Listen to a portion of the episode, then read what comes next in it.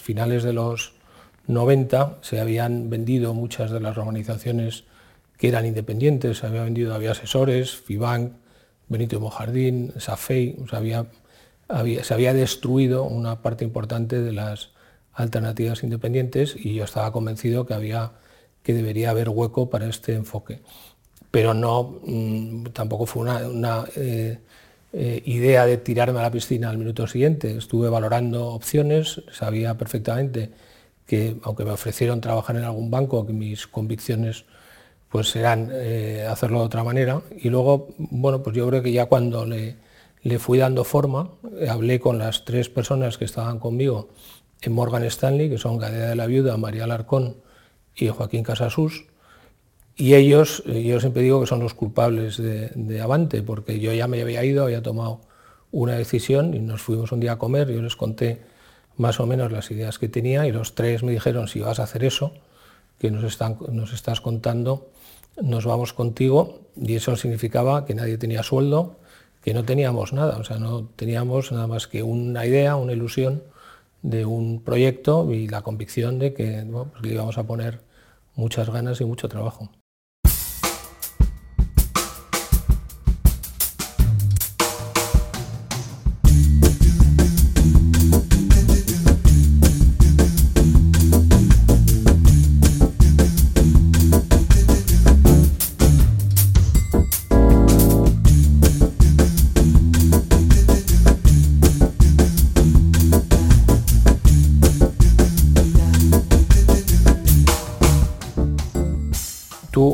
Te sientes de verdad asesor financiero pues, y, quieres dedicar a esto tu vida, que serán pues 30 probablemente o 40 años de trabajo, porque es lo que cuando desde que acabes la carrera es el mínimo que tienes que calcular que vas a trabajar eh, de una forma o de otra, pues yo creo que tú puedes hacer eso mm, buscando un popurrí de experiencias o puedes hacer eso tratando de ser verdaderamente bueno en algo y aportar valor y tener clientes satisfechos. Si tú quieres hacer eso en el asesoramiento financiero, lo quieres hacer de verdad, tu tendencia natural será ir a trabajar en una entidad independiente donde puedas eh, estar seguro de que los intereses del cliente van a estar siempre, en todo momento, alineados con, los de la entidad y por supuesto con los, con los tuyos.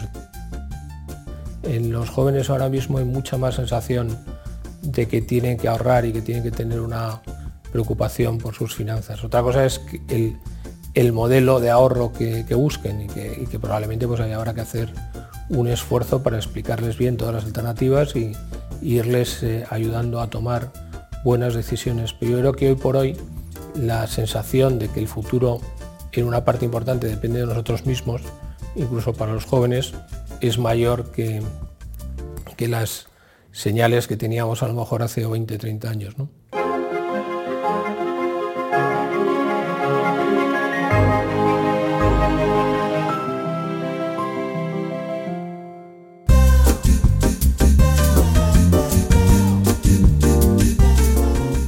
Nuestro invitado de hoy siempre quiso trabajar en un banco inglés o americano y después de estudiar en el extranjero lo consiguió.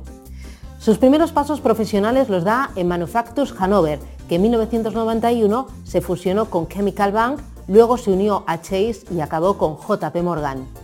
En principio no quería atender clientes, pero le gustó y se puso a ello. Era una época en la que se comercializaban pagares de empresa y productos combinados para las rentas altas. En aquel entonces el asesoramiento financiero era un gran desconocido y todo estaba por hacer. La vocación de Santiago Satrústegui fue siempre trabajar en una firma independiente donde se alinearan los intereses propios con los del cliente. Saltó a AB Asesores, que amplió la oferta de bolsa asesoramiento y luego se centró en los fondos de inversión. En el 99 se vende a Morgan Stanley y en 2001, con 37 años, se lanza por su cuenta y crea Avante. Desde un folio en blanco y con tres compañeros de Morgan, crean esta firma de asesoramiento independiente.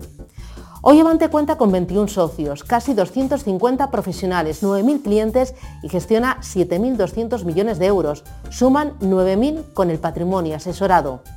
Recientemente integró 360 Cora y antes C2 Asesores y ha dado entrada en su capital a la aseguradora Mafre, que posee casi el 20% de la firma.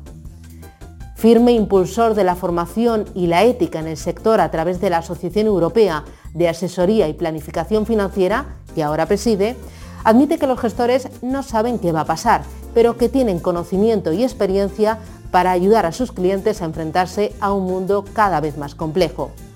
Amante de la caza, disfrutador de la buena mesa, lector empedernido, Santiago Satrústegui tiene un dogma que le acompaña desde hace décadas. Lo primero es el cliente, luego la empresa y luego eres tú. Santiago Satrústegui, ¿qué tal? Buenas tardes. Pues muy bien, eh, con mucha ilusión de estar aquí contigo. Cuéntanos cómo fueron tus primeros pasos en, la industria financiera del asesoramiento. Bueno, pues es verdad, decías en la introducción que yo no, tuve una vocación eh, antes de encontrarme con esta profesión de ser asesor financiero, pero la realidad es que eh, dije que sí a un trabajo y me encontré bueno, pues muy pronto con una responsabilidad grande atendiendo a clientes y, es un trabajo que me gustó. Al principio pensando que, claramente había que dar más valor añadido que, solamente la rentabilidad en las renovaciones de los depósitos o en los pagarés. piensa que cuando yo empecé a trabajar todavía no había habido el cambio fiscal de la ley del 91, con lo cual antes de, de ese cambio normativo pues las plusvalías tenían un tratamiento muy perjudicial. A partir del 91 eh, pasan a tener un tratamiento favorable, con lo cual pues una de las formas de ayudar a los inversores era hacer que cambiaran rentas del capital por, plusvalías. Entonces, bueno, pues había una forma de dar valor importante solo eh, eh, a base de, explicarle a los clientes las ventajas del, del producto, de la planificación. en lugar de, pelearnos por un 0,20 más de rentabilidad, pues pusimos el foco en dar más valor al cliente en otro sitio y eso funcionó muy bien y, bueno, pues a partir de ahí vas encontrando que no solo el tema fiscal es importante, sino hay otros temas de inversión a largo plazo, diversificación, eh, alinear tus inversiones con tu biografía, pues ha sido un recorrido de 30 años. Eh, ¿Cómo fue el paso por eh, AVE Asesores que luego se convirtió en asesores bursátiles? Sí, bueno, la, realidad es que yo empecé trabajando en un banco y, cuando yo empecé a trabajar, eh, el, sueño de todos los padres era que su hijo trabajara en un banco casi, casi como ahora, ¿no? ahora no tanto, pero, pero lo que pasa es que en unos pocos años me di cuenta que en ese banco, ¿no? sino en todos los bancos, pues hay veces que los intereses del cliente pues, no están suficientemente alineados, sobre todo cuando los bancos pasan por momentos difíciles, pues claramente la prioridad se convierte en la supervivencia del banco y el cliente al final tiene una relación eh, no, del mismo lado de la mesa, sino tiene una relación un poco de, si te doy, eh, gano menos y si, me das, pues gano más. Entonces al final eh, ese desalineamiento hizo que para poder seguir mi carrera, que yo sí creía que ya tenía que ser en asesoramiento financiero, decidí y tuve la suerte de poderme mover a una entidad independiente que en ese momento, en el año 93, era Avia Asesores, que fue pues, una empresa muy exitosa. Tuvimos unos años fantásticos en los, en los 90 y pudimos afortunadamente hacer muchas cosas. AVE Asesores es comprado por Morgan Stanley y ahí duras eh, poquito tiempo. Bueno, lo que ocurre es que después de unos años eh, muy exitosos de aplicar un modelo y unas convicciones de, de, todo lo que estábamos hablando, de dar valor al cliente, de, de poner al cliente por delante. Hablabas de primero el cliente, segundo el proyecto, tercero cada una de las personas que lo conforman. Yo creo que es una cosa en la que he creído toda mi vida. Entonces, en el momento que, que Asesores, cuando nos compra Morgan Stanley, quieren desarrollar un proyecto en Europa y para ellos era una prioridad absoluta mantener nuestro modelo, que consistía en eso, en, en ser independientes y dar prioridad al cliente a los dos años justos, que es cuando yo me voy a Londres a que me cuenten el futuro de la compañía, pues ha venido la crisis, nuestro jefe americano se había ido, nuestros eh, presidentes, Salvador García y los fundadores de la compañía también se iban, y básicamente lo que me dicen a mí los americanos es ya vuestro modelo no nos sirve, entonces tenéis que hacer lo que hacen en los bancos, que nosotros te decimos qué producto tienes que colocar y tú lo colocas. Con lo cual en ese momento ya con la experiencia que tenía sabía más o menos en lo que esto eh, consistía y entonces decidí que, no quería hacer eso.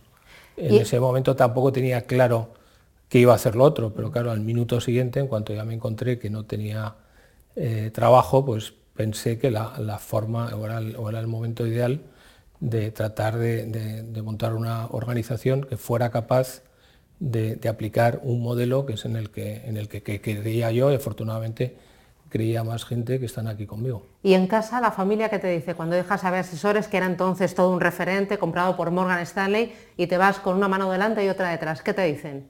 Bueno, pues yo creo que he tenido la suerte de tener una mujer que, bueno, pues que ha tenido eh, confianza en mí y, bueno, me dicen que, adelante, que si yo había pensado eso, pues que, que, estaría bien. No, no, no, tuve mucho, por lo menos si hubo miedo o preocupación, no me lo dijeron. Ahí te alquilas una oficina y con tres de tus socios eh, empiezas en un folio en blanco a dibujar lo que es ahora Avante eh, ¿Cómo fue aquello? ¿Te acompañaron? ¿Quiénes te acompañaron en esa trayectoria? Cuéntalo. Yo, realmente cuando, cuando tomé la decisión, tomé la decisión desde una convicción personal. O sea, yo no tomé la decisión pensando ya que iba a hacer eh, una cosa determinada. Lo que pasa es que, automáticamente comprendí que había una oportunidad de pensar si tenía sentido el poner en marcha un proyecto. También en los finales de los 90 se habían vendido muchas de las organizaciones que eran independientes, se había vendido, había asesores, FIBANC, Benito Mojardín, SAFEI, se había destruido una parte importante de las alternativas independientes y yo estaba convencido que, había, que debería haber hueco para este enfoque. Pero no, mm, tampoco fue una, eh, eh, idea de tirarme a la piscina al minuto siguiente. Y luego, bueno, pues yo creo que ya cuando le, le fui dando forma, hablé con las tres personas que estaban conmigo en Morgan Stanley, que son Gadea de la Viuda, María Alarcón y Joaquín Casasús, y ellos, yo siempre digo que son los culpables de, Avante, porque yo ya me había ido, había tomado una decisión y nos fuimos un día a comer, yo les conté más o menos las ideas que tenía y los tres me dijeron, si vas a hacer eso, que nos, estás contando, nos vamos contigo, y eso significaba que nadie tenía sueldo, que no teníamos nada, o sea, no teníamos nada más que una idea, una ilusión de un proyecto y la convicción de que pues le íbamos a poner muchas ganas y mucho trabajo. No tenéis tampoco nombre, ¿no? Tenéis claro que tenía que empezar por la letra A para que fuera fácil de buscar y de los primeros en encontrar. Bueno, la verdad es que nuestra experiencia en AVE Asesores eh, había sido que gracias al AVE salíamos el primero en todos los rankings eh, por alfabético. Entonces la idea era empezar por A, B, A para poder estar los primeros como ahora estamos. Y fue a Joaquín Casasusas que se le ocurrió a la palabra avante, que significa hacia adelante, pero que es con V, cambiarle la, V por una B y nos funcionaba y por eso nos llamamos avante. En todo ese tiempo la industria financiera va cambiando y aparecen las primeras gestoras internacionales y también años antes aparecen los fondos de inversión. ¿Tú recuerdas aquellos anuncios del BBVA y del Santander, aquel de la zorra que ponían Hacienda como si fuera una, una maldita? ¿Tú recuerdas aquello? Bueno, me acuerdo perfectamente, de hecho lo he citado muchísimo. No, deja de ser eh, curioso que los dos bancos que, ahora... Mm, siguen teniendo su propio nombre, son el Banco Santander y BBV, que fueron los dos bancos que hicieron las campañas más agresivas en el año 92, que fue cuando empezó a, aplicar la ventaja fiscal de los, de los fondos. Y había dos anuncios que eran muy radicales. El BBV ponía encima de unos huevos una eh, urna de cristal que, le protegía respecto a la zorra, que era Hacienda, no era claramente la metáfora estaba clara, y BBV eh, tenía en, unos rojos unas palmeras eh, describiendo un paraíso, un paraíso fiscal que fue, yo creo que desgraciadamente, como se vendieron los fondos en, los principios, que se vendieron sobre todo como una ventaja fiscal, lo cual yo creo que es incorrecto. Bueno, fíjate ahora que recuerdas el tema de los anuncios de, eh, de, los fondos de inversión por parte de los bancos, también estaba recordando que antes las bancas privadas eran entes independientes de las grandes entidades. Cuando estaba Banif, cuando estaba Privanza, cuando estaba también Altae de Caja Madrid y luego lo han incorporado también a, a, a los bichos, ¿no? a la carcasa principal. Bueno, yo creo que una de las historias bonitas que podrías hacer es la historia de las grandes marcas y cómo se han eh, descapitalizado esas franquicias tan tremendas. O sea, pensar hoy que la franquicia Banif, que era mm, algo en cualquier ciudad de España, la gente quería estar, que, quería que le vieran en la oficina de Banif, porque eso significaba que eras alguien, y eso pues ha desaparecido totalmente. Pues yo creo que hay que hacer un análisis eh, riguroso y, interesante de por qué ha pasado eso y probablemente yo creo que tiene mucho que ver con, un modelo de negocio que no funcionaba y que tiene que, y que, tiene que transformarse, que tiene mucho que ver con, con bueno, lo que decías también al principio, que, que no podemos basar nuestra eh, capacidad de aportar valor al cliente en que tenemos una bola de cristal y le vamos a decir porque somos muy buenos con él, que es lo que va a subir más el mes que viene. ¿no? ¿Cómo fue el aterrizaje de las gestoras internacionales eh, de fondos de inversión aquí en España? Bueno, pues realmente las, gestoras internacionales llegan a España en el año 95 más o menos. Yo creo que las gestoras extranjeras empezaron a ver que había un mercado en España muy interesante, pero enseguida se dieron cuenta que la capacidad de distribución eh, que podían tener era a través de los bancos. Y pasó una cosa sorprendente, yo creo que muy negativa para el mercado, y es que eh, si hubiéramos seguido un modelo eh, que es el que han seguido los fondos de inversión en su distribución en todo el mundo, hubiéramos podido crear capacidad comercial independiente, que es el modelo de pongo una comisión más barata al fondo, pero pongo comisión de entrada. Eh, que era como venían las gestoras extranjeras y, cuando las primeras conversaciones que teníamos con ellos nos decían, le, le, tienes que convencer al cliente que si pagas en lugar de dos puntos de comisión, pues pagas un uno, eso es un punto al año, si pagas un 1 de entrada, pues en un año has, eh, eh, asumido el coste y al segundo, el tercero, el cuarto tienes una comisión más barata y con el 1 puedes eh, y con el 1 que te da de entrada puedes pagar a la red de distribución. Pero bueno, en España los bancos no querían que esto pasara y entonces les convencieron a las gestoras extranjeras de no vender aquí las clases baratas con comisión de entrada, sino les pidieron que hicieran una comisión más cara, sin comisión de entrada, eh, que además para eh, escarnio nuestro se llamó clase E por clase española. O sea, todos las gestoras internacionales les, les puedes preguntar, muchas tienen o tenían una clase más cara que se hizo para poder vender en España. En el año, acuérdate, 98, 99 pues empezábamos a ver que, España iba a entrar en el euro.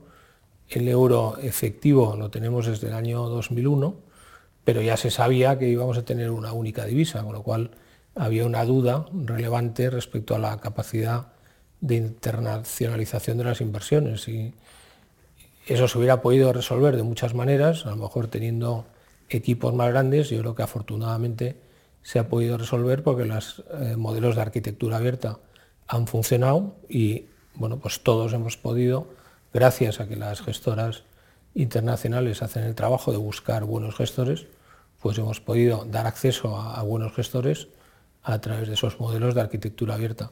Que por otro lado, yo creo que es esta otra de las cosas donde nosotros hicimos una apuesta hace 20 años muy clara y que además se va confirmando cada vez más como la adecuada, pues apostamos muy desde el principio por los fondos de fondos, que han sido, han sido demonizados por, por, la banca en general, básicamente porque eh, no permitían el cobrar retrocesiones y ahora ya que MIFID II ha, acabado con las retrocesiones, pues están imponiendo como la mejor alternativa más eficiente y más escalable de, llevar el dinero de los clientes al mercado financiero a través de una arquitectura abierta. Ya que has mencionado MIFID II, ¿qué ha significado MIFID II y qué significó antes MIFID I? Porque eh, primero llegó la primera regulación europea, que fue en 2004, ¿verdad? Sí, bueno, yo creo que en MIFID I llegó tarde. O sea, MIFID I, como tuvimos normalmente eh, la regulación eh, reacciona a las crisis. ¿no? Hay una crisis, esa crisis pone de manifiesto algunas lagunillas y, entonces la regulación tiende a proteger esos eh, eh, huecos en la normativa o esas deficiencias que habían, se habían puesto de manifiesto con la crisis. Lo que pasa es que como la crisis del 2000 hasta el 2003 dio muy poco tiempo, porque en el 2007-2008 empezamos con la siguiente, pues prácticamente en MIFID 1, cuando estábamos eh, empezando a aplicar MIFID 1, llegó una crisis que a pesar de MIFID 1 nos, eh, nos afectó muchísimo. Entonces, bueno, yo creo que MIFID 2 es la que realmente eh, ya trata de poner el freno. Tiene algunas cosas que son muy buenas, yo creo que otras cosas que probablemente todavía le falta al regulador entender correctamente. Eh, ya que has mencionado el tema de, la crisis, la crisis financiera de 2008, eh, ¿qué recuerdas de, aquellos años? ¿Con qué te quedas? Bueno, yo creo que fue el, ha sido el shock de, no, de nuestra generación, yo creo que nunca ha habido una crisis tan, tan brutal. Ahora en el año pasado hablábamos de la crisis con la pandemia y es verdad que de punto alto a punto más bajo el mercado corrigió mucho desde principios de marzo a, prácticamente finales de marzo, pero las crisis para que sean duras tienen que ser intensas en corrección, porque si no los inversores no se ponen suficientemente nerviosos, pero además tienen que ser largas. Y el problema de la crisis del 2008, sobre todo en Europa, es que ha sido muy, muy larga, fue muy intensa y muy larga. Y yo creo que tuvo además otro efecto que, se ha sabido paliar muy bien en el, en el caso de la crisis con la pandemia, que fue que al, ser una crisis que afectaba al sistema financiero en su núcleo central y no haber una solución política, porque a Paulson eh, le tiraron abajo el plan de rescate que a lo mejor hubiera funcionado el 30 de septiembre del 2008, al no haber una solución política, pues los mercados colapsaron. La, eh, para que te hagas un, yo una medida que, creo que será importante eh, ver si algún día esto se recupera o no. Entonces, si no se recupera, nunca debemos pensar en que volveremos a un mercado anterior al, año 2008, es si se recupera el interbancario. Yo me acuerdo que cuando empecé a trabajar, los bancos se prestaban entre sí. De hecho, había una actividad que era la actividad interbancaria, que todos los bancos analizaban el crédito de otros bancos para saber cuál era la línea que cada banco tenía para poder descontar unos bancos con otros y solamente por defecto, si un banco en un momento dado no podía eh, hacer su ajuste de su tesorería con otros bancos, iba al Banco Central, que en ese momento era el Banco de España, que le penalizaba por no haber sido capaz de poderse poner de acuerdo. yo recuerdo en aquella época que empezaba a hacer información económica y sí que recuerdo leer el tipo de interés en el interbancario es del tanto por ciento. Claro, pues si los bancos entre ellos no se prestan, eh, o hasta que no se presten, nunca podremos hablar de que se recupera la confianza. Entonces, eh, todavía en ese sentido seguimos bajo los efectos de la crisis del 2008. Tú fíjate si es importante la crisis del 2008.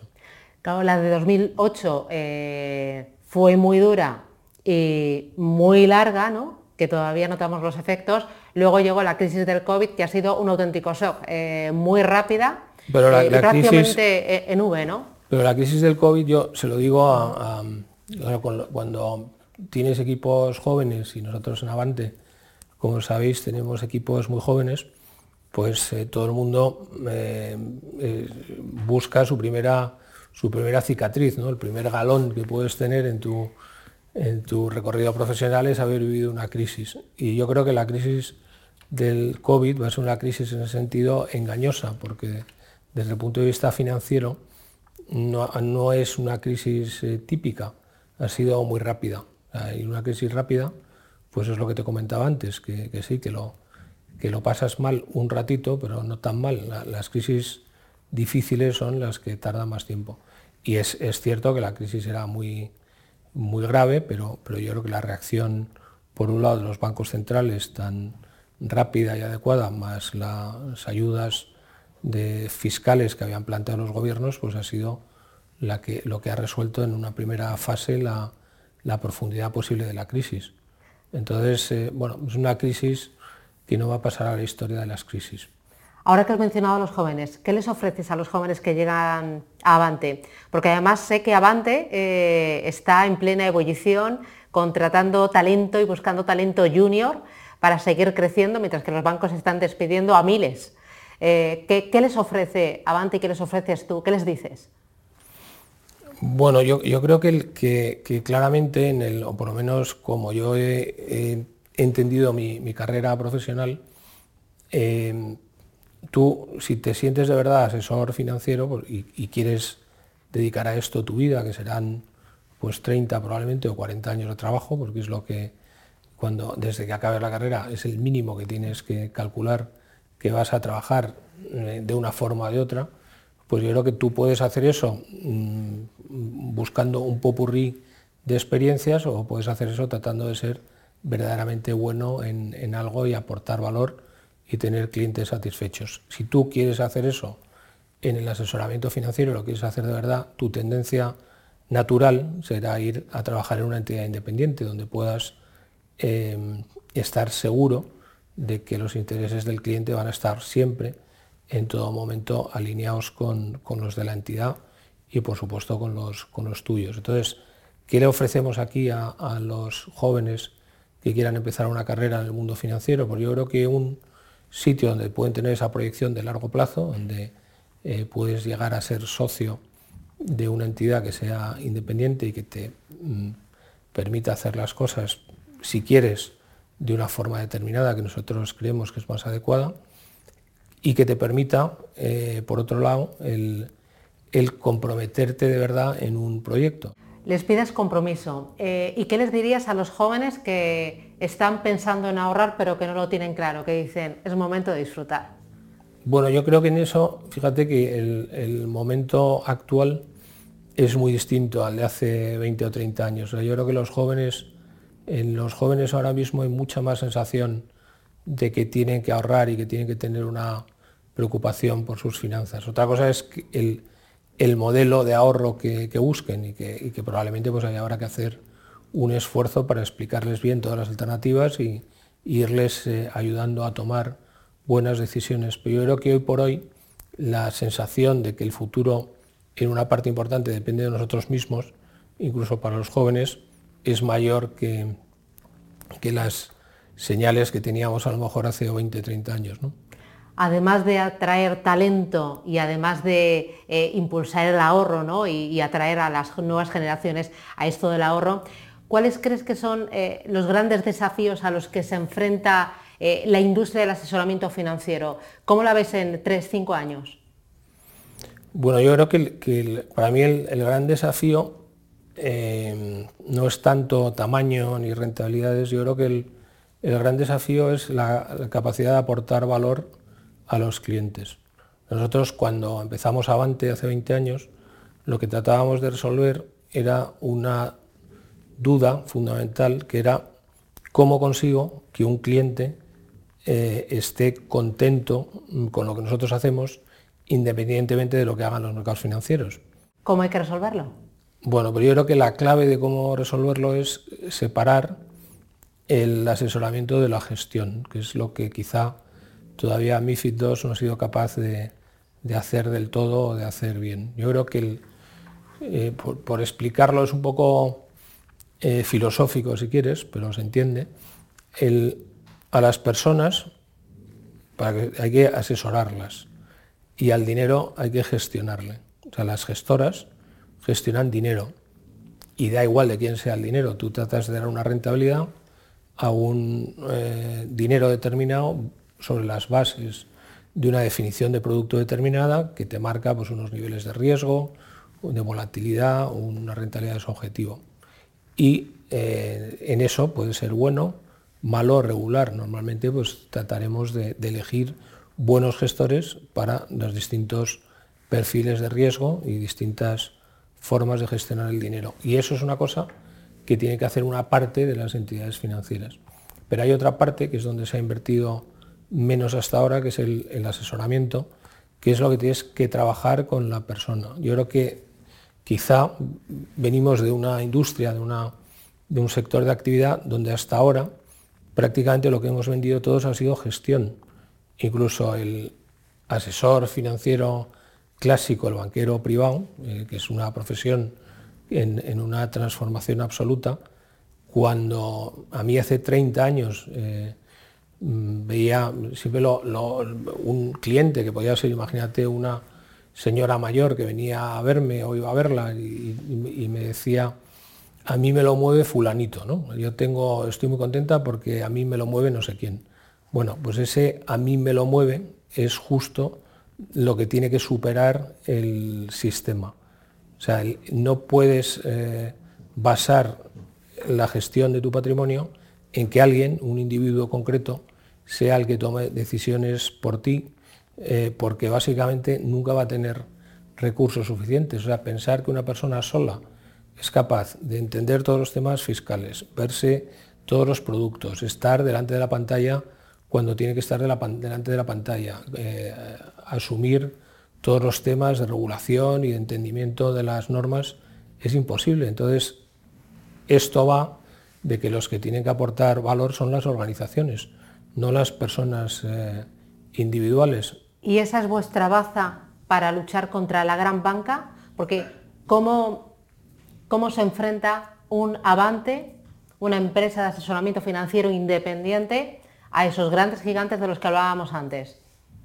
Bueno, es que yo creo que no nos tenemos que enfrentar, o sea, yo creo que somos muy complementarios, yo creo que los bancos son necesarios en una parte de las necesidades que tienen los clientes, que es sobre todo lo que tiene que ver con, la cuenta corriente, las transacciones, pues ahí eh, nadie lo va a hacer mejor ni más eficiente que un banco. Cuando empezamos a plantearnos la necesidad de inversión y el plazo, entonces ahí claramente lo que hay que hacer es un ejercicio cliente con cliente donde el componente biográfico pues tiene un peso eh, no importante, sino importantísimo. O sea, la clave de estar satisfecho con las inversiones es saber para qué invertimos.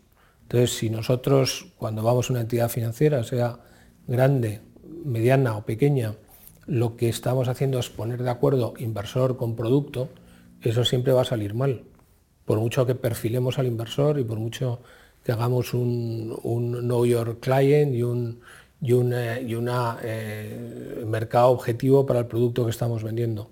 La, clave de esa relación es trabajar primero con la persona, para poderla ayudar tienes que tener una visión de, a dónde quiere ir, cuáles son sus objetivos y una visión global de su patrimonio. Luego, después de hacer eso, es cuando hay que ir al mercado financiero a pedirle la rentabilidad que ya has predefinido con el cliente, que es la que necesita pero la realidad dice que es muy difícil arañarle clientes a la gran banca y por lo tanto cuando hablabas de tamaño, la única forma de conseguir más tamaño es comprando otras empresas de asesoramiento financiero. ¿Por ahí va el futuro? Bueno, no, yo creo que el, yo, lo que creo es que los bancos tienen un, un, sitio, un espacio que ocupar. En España ese espacio es muy grande porque los bancos siguen teniendo una, reputación con los clientes pues muy, muy, bueno, tiene mucho poder todavía porque, porque hay, la sensación de que el banco es muy seguro, pero, pero yo creo que una vez que la relación con el banco se va haciendo un poco más sofisticada, hay eh, otras alternativas que mejoran la propuesta de valor que te puede hacer el banco.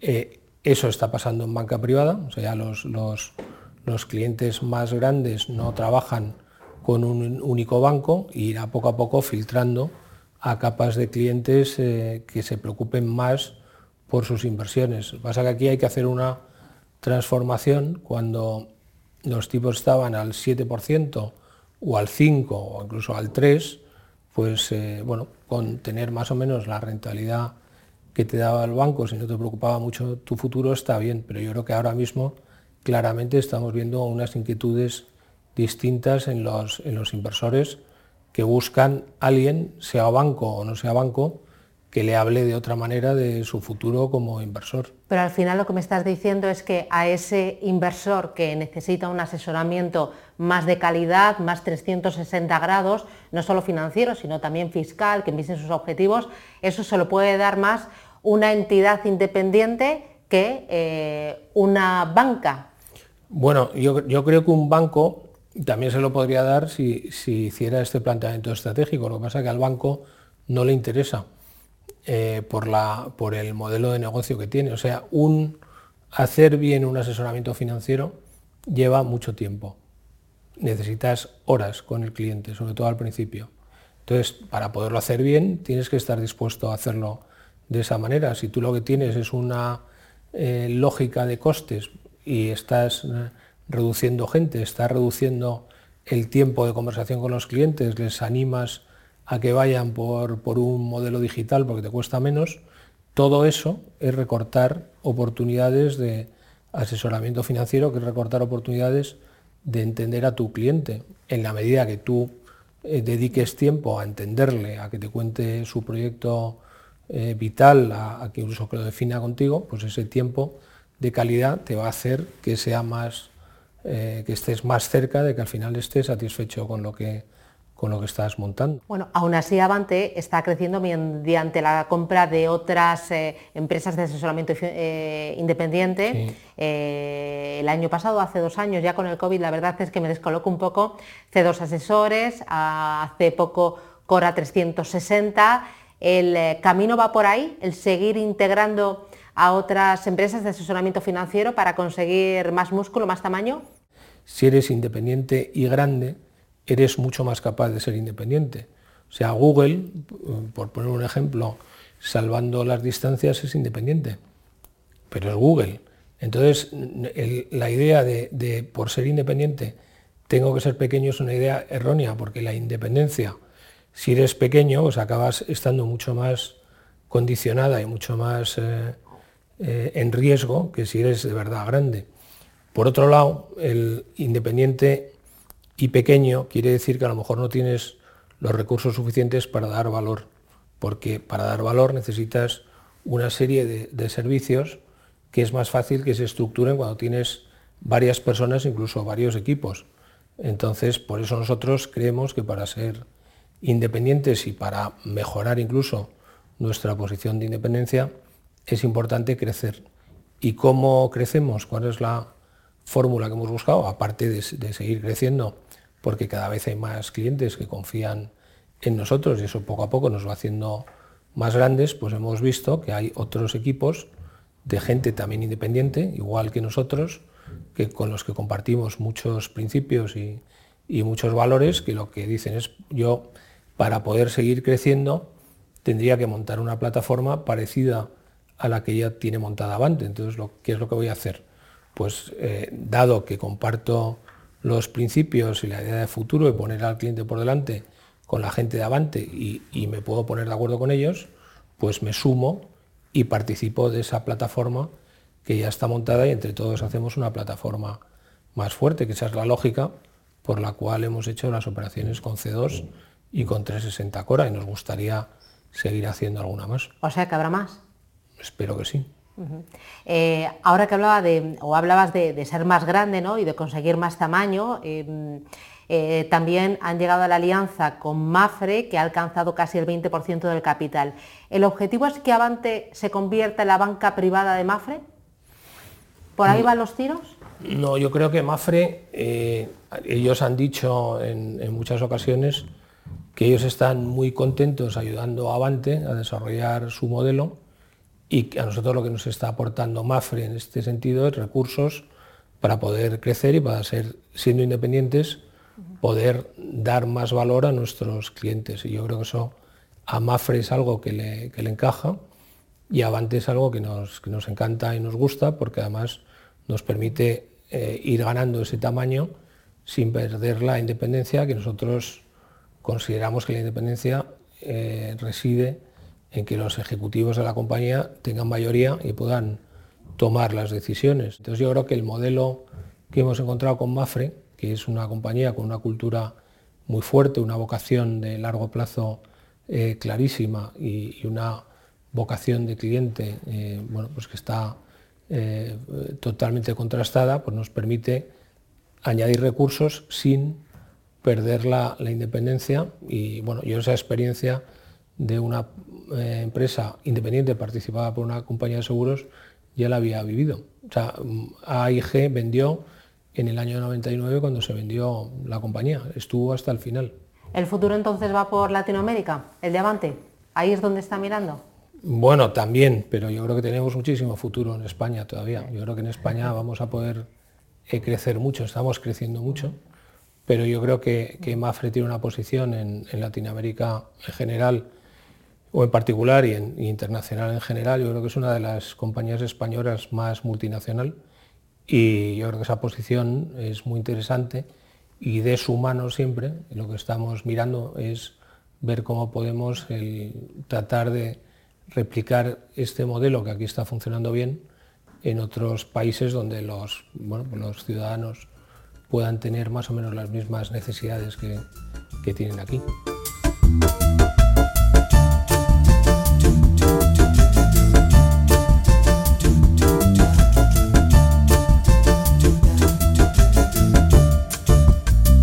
Las tres últimas preguntas con GAM Investment y con Schroeder.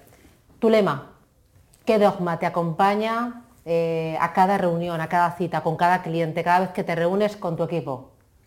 Bueno, son muchos, pero bueno, has dicho, has citado antes el, bueno, pues el decálogo de, de Avante, que es el decálogo de cada uno de los que estamos aquí, que es primero el cliente, segundo la compañía y tercero cada uno de nosotros. Esto no es eh, una cosa obvia en general.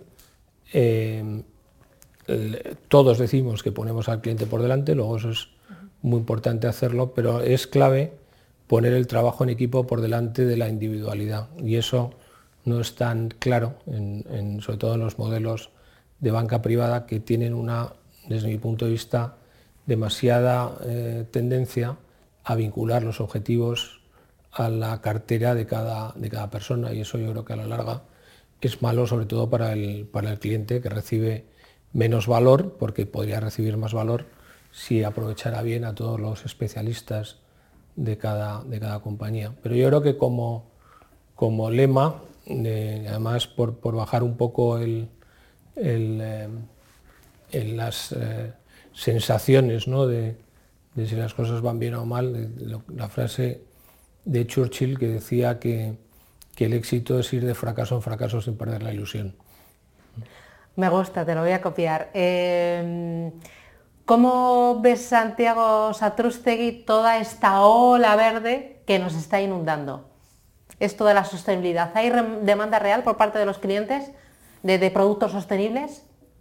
Bueno, yo, creo que, hay que, hay que definir qué entendemos por demanda real. O sea, yo creo que hay una sensación de que, de que esto está bien y que hay que hacerlo, y yo estoy de acuerdo. Yo creo que es un tema importante y yo creo que, que si nos ponemos todos de acuerdo para, para tener determinadas prioridades e integrarlas en todo el proceso de, inversión, yo creo que eso es bueno. Otra cosa es que el, cliente vaya a demandar, una vez que, cumples, vaya a demandar un cumplimiento concreto o es o específico, eso no lo estamos viendo todavía, pero, pero sí es una, mm, una de las cosas que, puestos a, tener el dinero en algún sitio, prefieres que cumpla con la norma, prefieres que esté siendo eh, activo en, integrarla y prefieres que los gestores pues, tengan cuidado a la hora de, elegir inversiones. Y luego, ¿qué le dirías a los jóvenes que, quieran eh, dedicarse a la industria del asesoramiento financiero? Un consejo. Bueno, yo, si quieres te, doy eh, una, fórmula, casi un, más que, un consejo que tiene que ver con, nuestro propio devenir, incluso con, lo que, con el enfoque que nosotros hacemos con los clientes a la hora de, ayudarles a desarrollar todo ese proyecto biográfico y financiero. O sea, yo creo que el primer, la primera parte es partir de la humildad más absoluta y esto es difícil incluso con la gente muy joven, porque en general en las carreras eh, se forma a la gente para pensar que ya tienen todo hecho y que lo que tienen que encontrar es un buen trabajo que les paguen muy bien, porque ya prácticamente van acabados para, para toda la vida. Entonces, bueno, pues yo creo que la, humildad lo que te dice con 24, con 34, con 44, con 54 y sigo 64 y para arriba que, que realmente estás todo el tiempo aprendiendo y desde luego en los mercados financieros esto pasa. Yo creo que hay un. Eh, solamente hay dos formas de estar en el mercado, que es eh, sabiendo que no sabes o no sabiendo que no sabes. Y cuando no sabes que no sabes es mucho más peligroso para los clientes y para ti mismo. Entonces yo creo que la, humildad es la base fundamental. Luego tienes que tener un, sentido, tienes que saber hacia dónde vas y es un poco la, la clave. Te decía antes el largo plazo y el compromiso. Tienes que estar en esta actividad por algo, no si estás simplemente para, para llevar un sueldo a casa Y, no comprometerte, pues seguramente hay otras eh, actividades que, pueden ser incluso mejores o mucho mejores. Y luego para ir de, esa humildad a ese, a ese, compromiso, a ese eh, futuro que te da sentido a todo lo que haces, necesitas muchísima capacidad de esfuerzo y la palabra esta que tampoco me gusta tanto, resiliencia, ¿no? Tienes que, ser capaz de convivir precisamente porque tienes ese eh, sentido y esa idea de lo que quieres hacer pues con las múltiples crisis por las que vas a pasar y te vas a equivocar y vas a tener que, que, que venirte arriba y otra vez y otra vez. Eso decía un famoso tenista, que con esfuerzo y con constancia puede que llegues si no es seguro que no llegas. y luego cuando hablabas de la humildad recordaba también eh, de estas cosas que lees de liderazgo y de, las organizaciones, que lo peor que puede encontrarse una, organización es un incompetente inconsciente, mm. que es mm. muy peligroso. Alguien que no sabe, pero además que no sabe que no sabe. Y entonces eso es tremendo. Y cuando hablabas de la humildad y de esto de no saber, pero sí saber, eh, yo recuerdo a Mariano Guindal, eh, que siempre me decía, Susanita, yo no sé nada pero sé a quién llamar para que me lo cuente. Y yo decía, madre mía, si tú no sabes nada, entonces yo, yo soy un guá, sí que no sé nada. Santiago Satrustegui, ha sido un placer eh, pasear contigo por todos estos años y disfrutar de, la industria, de tu equipo, de tu casa y de esos planes de futuro. Así que enhorabuena y me quedo con ese lema. Eh, lo primero es el cliente, luego tu empresa y luego ya eres tú. Pero lo primero es el cliente y hay que pensar en él. Gracias pues y enhorabuena. Un placer. Ha dado gusto. Gracias.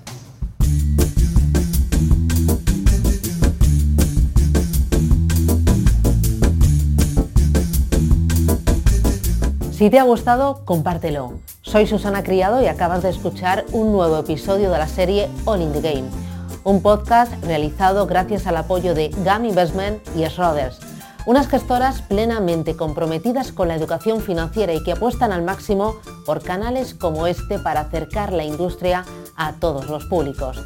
Dos gestoras comprometidas con la sostenibilidad y la formación y por ello estoy muy orgullosa de que sean mis compañeros en este viaje, All in the Game.